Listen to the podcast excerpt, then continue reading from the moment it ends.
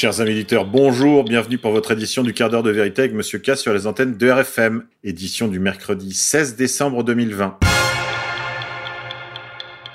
Aujourd'hui, nous sommes la Sainte-Alice. Sainte-Alice ou Adélaïde, 931-999. À l'âge de 16 ans, l'époux en seconde noce de sa mère, le roi d'Italie Hugues, la marie à son fils Lothaire, qui meurt prématurément en 950. Le roi du Piémont la jette en prison pour l'empêcher de s'emparer de son royaume. Elle s'évade et épouse Othon Ier, empereur d'Allemagne, qui conquiert l'Italie. Couronnée impératrice, elle devient régente à la mort de son époux. Durant toute sa vie, elle manifeste beaucoup de générosité envers les pauvres et soutient les moines de Cluny en Bourgogne. Au cours d'un voyage, elle meurt au monastère de Saint-Cels, en Alsace. Pour les messieurs, nous sommes la Saint-Modeste. Dicton du jour, quand il pleut à la Sainte-Alice, c'est souvent comme une vache qui pisse. Au jardin, il est temps de vérifier l'orifice de drainage des potées de plantes d'intérieur pour vous assurer qu'ils ne sont pas bouchés. Éphéméride. 16 décembre 1990, Haïti. Le père Jean-Bertrand Aristide est élu président. 16 décembre 1971, l'armée indienne occupe Dhaka, capitale du Pakistan oriental, et les forces pakistanaises déposent les armes. Les Indiens annoncent le cessez-le-feu.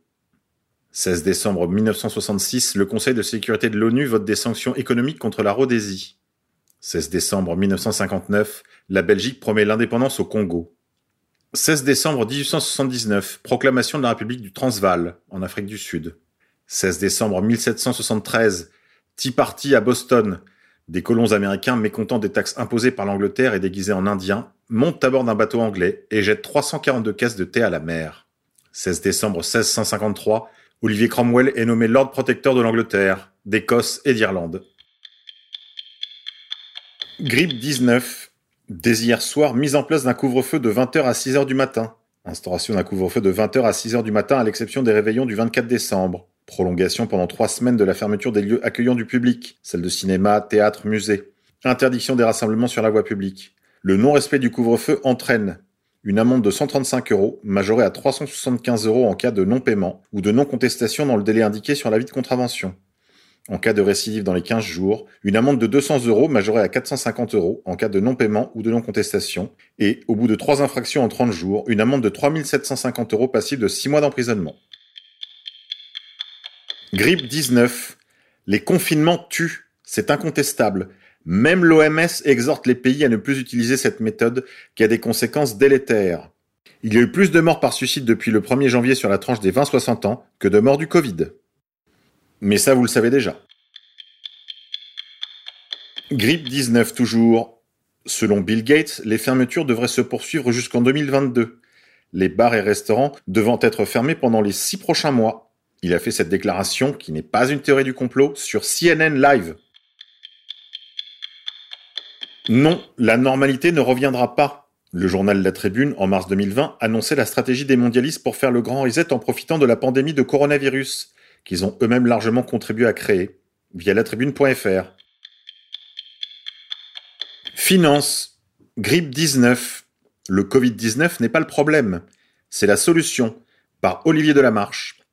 Comment vous préparer à l'effondrement économique? Retrouvez cette passionnante interview d'Olivier Delamarche sur la chaîne Thinkerview. Santé mentale. Les confinements ont eu un effet dévastateur sur le taux de suicide. Dès ce 15 décembre, les Français peuvent circuler librement sur tout le territoire. Si ce deuxième confinement est terminé, il a pesé sur le moral de la population. Et si finalement la troisième vague était celle des suicides? La question est prise très au sérieux par de nombreux experts.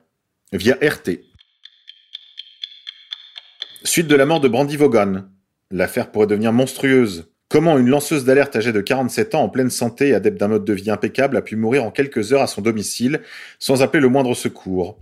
La thèse officielle retenue serait que son décès est consécutif à une pathologie chronique de la vésicule biliaire. Jusqu'à preuve du contraire, voilà une explication parfaitement stupide. Retour sur le dessin d'une femme au courage et à l'engagement exceptionnel, mais qui vécut une partie de sa vie comme un enfer.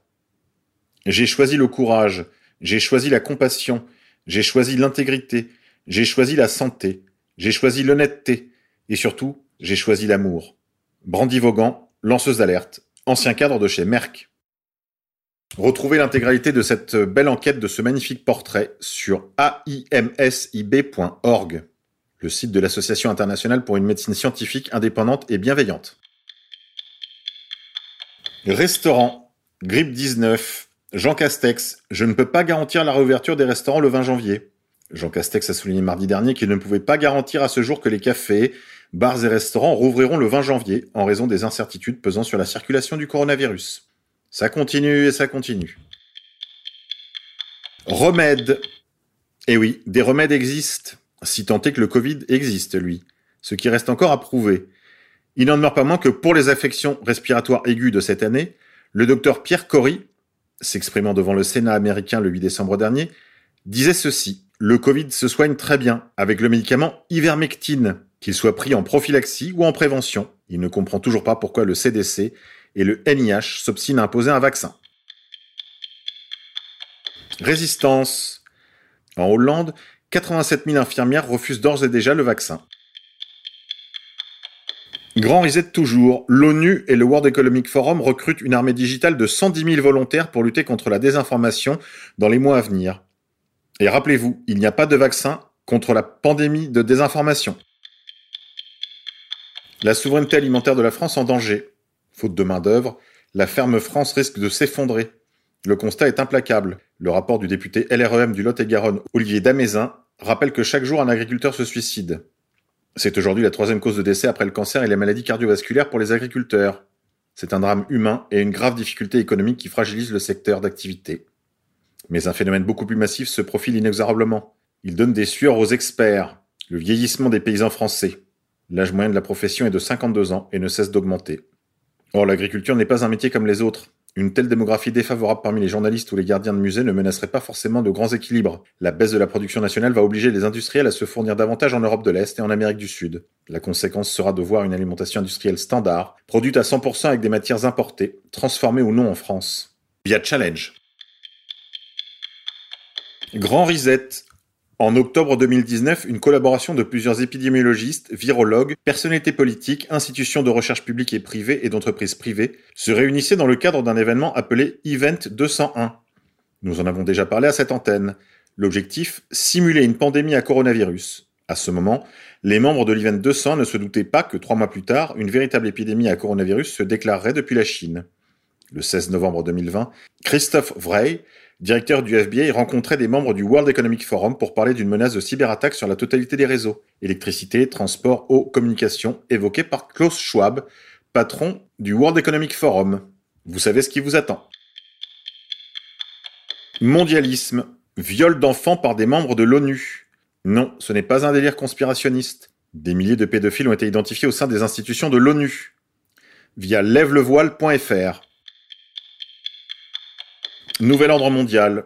Monseigneur Vigano a donné une conférence filmée, disponible sur YouTube, intitulée Comment la révolution de Vatican II sert le nouvel ordre mondial? Conférence sur l'identité catholique du 24 octobre 2020 à Pittsburgh. Monseigneur Carlo Maria Vigano, nonce apostolique. Élections américaines. Sidney Powell, l'avocate de We the People, a regroupé l'ensemble des preuves sur la fraude électorale sur un site internet intitulé Here is the evidence.com. Here is the evidence. Élections américaines toujours. Les républicains anti-Trump touchent de l'argent de M. Soros. Le sénateur républicain de l'Utah, Mitt Romney, a été attrapé recevant de larges donations des organisations du milliardaire mondialiste George Soros, le Soros Fund Management, via Conservative Fighters. Élections américaines. Une fuite majeure contenant un registre avec les détails de près de 2 millions de membres du Parti communiste chinois s'est produite, exposant des membres qui travaillent partout dans le monde, tout en levant le voile sur le fonctionnement du parti sous Xi Jinping. Des fichiers divulgués révèlent une infiltration massive d'entreprises britanniques par le Parti communiste chinois, à noter les noms AstraZeneca, Rolls-Royce, HSBC ou encore le constructeur automobile Jaguar Land Rover. La liste des membres du Parti communiste chinois révélée par cette fuite de données peut être retrouvée sur le site gitlab.com. Quelqu'un a déjà traduit les 9000 premiers noms sur 1,9 million disponibles en anglais. Il y a les noms, les adresses et les fonctions à retrouver sur anonymousfiles.io via Sky News et le Daily Mail. Après étude de la fuite géante de données concernant le Parti communiste chinois, nous apprenons que des entreprises vitales telles que Pfizer, AstraZeneca et GlaxoSmithKline, tous trois impliqués dans le développement de vaccins contre le coronavirus, emploient des centaines de membres du Parti communiste, leur donnant accès à des réseaux, des conceptions et des chaînes d'approvisionnement. Ensuite, il y a la question des universitaires affiliés au Parti communiste chinois, au Royaume-Uni et ailleurs, dont certains étudient dans les universités des sujets parmi les plus sensibles. Ces dernières années, nous avons appris que la Chine cible systématiquement et vole la technologie universitaire. En septembre, le gouvernement britannique a interdit aux scientifiques militaires chinois de mener des recherches sensibles. Nous savons désormais pourquoi, via le Daily Mail. Pénurie, colère des routiers, à partir du 19 décembre, l'approvisionnement des centrales d'achat, des plateformes de distribution et des grandes surfaces pourrait être perturbé. En effet, suite aux dernières annonces du gouvernement, de nombreux routiers exhortent le gouvernement à revoir sa copie concernant l'impossibilité de pouvoir se restaurer entre 20h et 6h avec la mise en place du couvre-feu. Dans le cas contraire, de gros blocages pourraient avoir lieu, entraînant des ruptures d'approvisionnement par endroits. La situation va encore se dégrader pour un nombre conséquent de travailleurs itinérants en France, avec la fermeture des restaurants le soir, ainsi que le manque d'accès à certaines commodités, telles que les sanitaires par le collectif Colère Routier. Tribu de lumière. Retrouvez les Jewish Contributions sur le site jewishcontribution.com. Aujourd'hui, Greg Lansky, entrepreneur et investisseur. Il est le fondateur de Vixen Media Group, créateur de contenu pornographique, avec des sites célèbres tels que Blacked, Tushy et Vixen. Le site Blacked serait le site pornographique préféré du chanteur Kenny West. La fortune de Greg Lansky est estimée entre 100 000 et 1 million de dollars. Retrouvez les autres portraits sur jewishcontributions.com. Tribu de lumière encore. BitChute travaille maintenant avec les juifs de la Hope Not Hate, équivalent de la LICRA. Après les censures sur YouTube, voici les censures sur BitChute. Tribu de lumière. Les juifs sont le peuple le plus opprimé de l'histoire. Et je le sais parce qu'ils ont utilisé leur extraordinaire richesse, leur quasi-monopole sur les masses médias, leur influence politique massive et leur censure des points de vue alternatifs pour s'assurer que je comprenne bien le message. Via les vilains fachos. Finance. Les autorités européennes appellent les banques à se préparer au pire. Le régulateur bancaire européen redoute que les impayés explosent l'an prochain avec l'arrêt des mesures de soutien à l'économie et plombe les bilans des banques. Pour éviter que celles-ci ne ferment le robinet du crédit, la Commission européenne prépare un dispositif de bad banks via les échos. Provocation. Mila a été élue grande gueule de l'année 2020. Grand remplacement.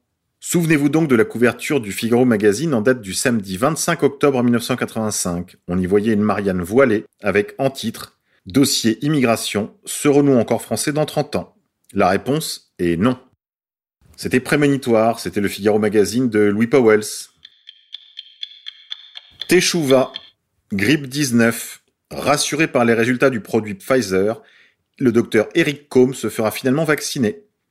L'infectiologue dit avoir pris le temps de consulter l'article paru dans une revue scientifique, concluant à des effets secondaires pas graves.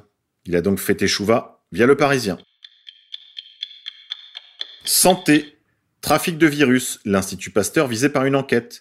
L'organisme de recherche fait en effet l'objet d'une enquête judiciaire sur les conditions dans lesquelles de dangereux virus ont pu arriver en son sein en octobre 2015 depuis la Corée du Sud manipulation et transport clandestin d'échantillons de virus dangereux, perte de tubes contenant des bactéries potentiellement mortelles, ordinateurs volés pouvant stocker des données confidentielles à risque, le Parisien liste les chefs d'accusation qui pèsent sur l'Institut Pasteur. L'organisme de recherche fait en effet l'objet d'une enquête judiciaire sur les conditions dans lesquelles de dangereux virus ont pu arriver en son sein depuis la Corée du Sud. Et cela sans que les autorités sanitaires soient au courant, révèle le quotidien. Le 11 octobre 2015, une scientifique de l'Institut Pasteur de Corée a transporté clandestinement, à bord d'un vol Séoul-Paris, trois tubes d'échantillons de mer coronavirus, un virus potentiellement mortel, transmissible par le chameau et apparu pour la première fois en 2012 au Moyen-Orient. Le virus soigneusement rangé dans une petite boîte bleue de produits cosmétiques est resté ensuite sur l'étagère du bureau d'un chercheur de l'Institut sans aucune précaution sanitaire du 16 au 23 octobre, tout ceci, en dépit des règles nationales strictes du Code de la santé, raconte le Parisien. L'affaire n'a été révélée qu'un an plus tard par une fuite opportune dans la presse coréenne. Le 19 décembre, le parquet de Paris a alors ouvert une enquête préliminaire. Comme le rappelle le Parisien en 2014 déjà, l'Institut Pasteur avait égaré près de 2500 tubes de SRAS, une maladie infectieuse, et ne s'est pas pressé pour le signaler, deux mois plus tard. Voilà, c'est ces gens-là qui sont en charge de votre santé, ça promet.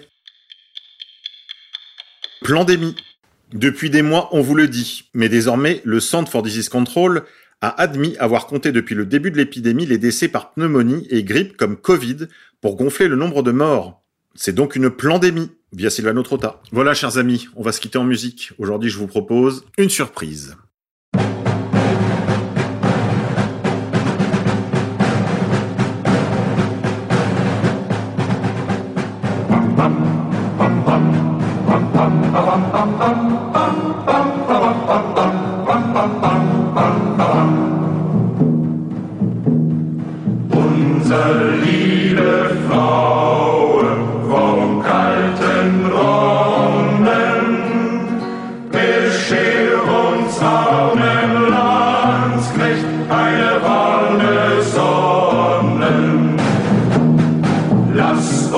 nicht erfrieren, wohl in des Wirtes Haus ziehen wir mit vollem Säckel und leeren wieder aus.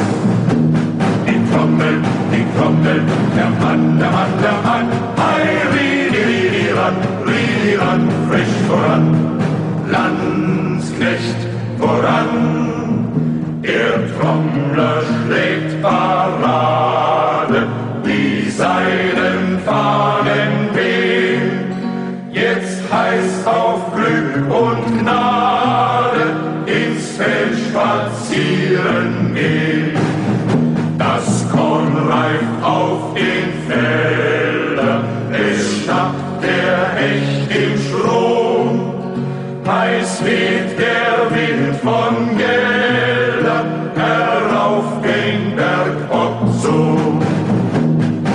Trommel, die Trommel, der Mann, der Mann, der Mann, ei, ridi, ridi, ran, ridi, ran, frisch voran, Landsknecht voran. Wir schlucken Staub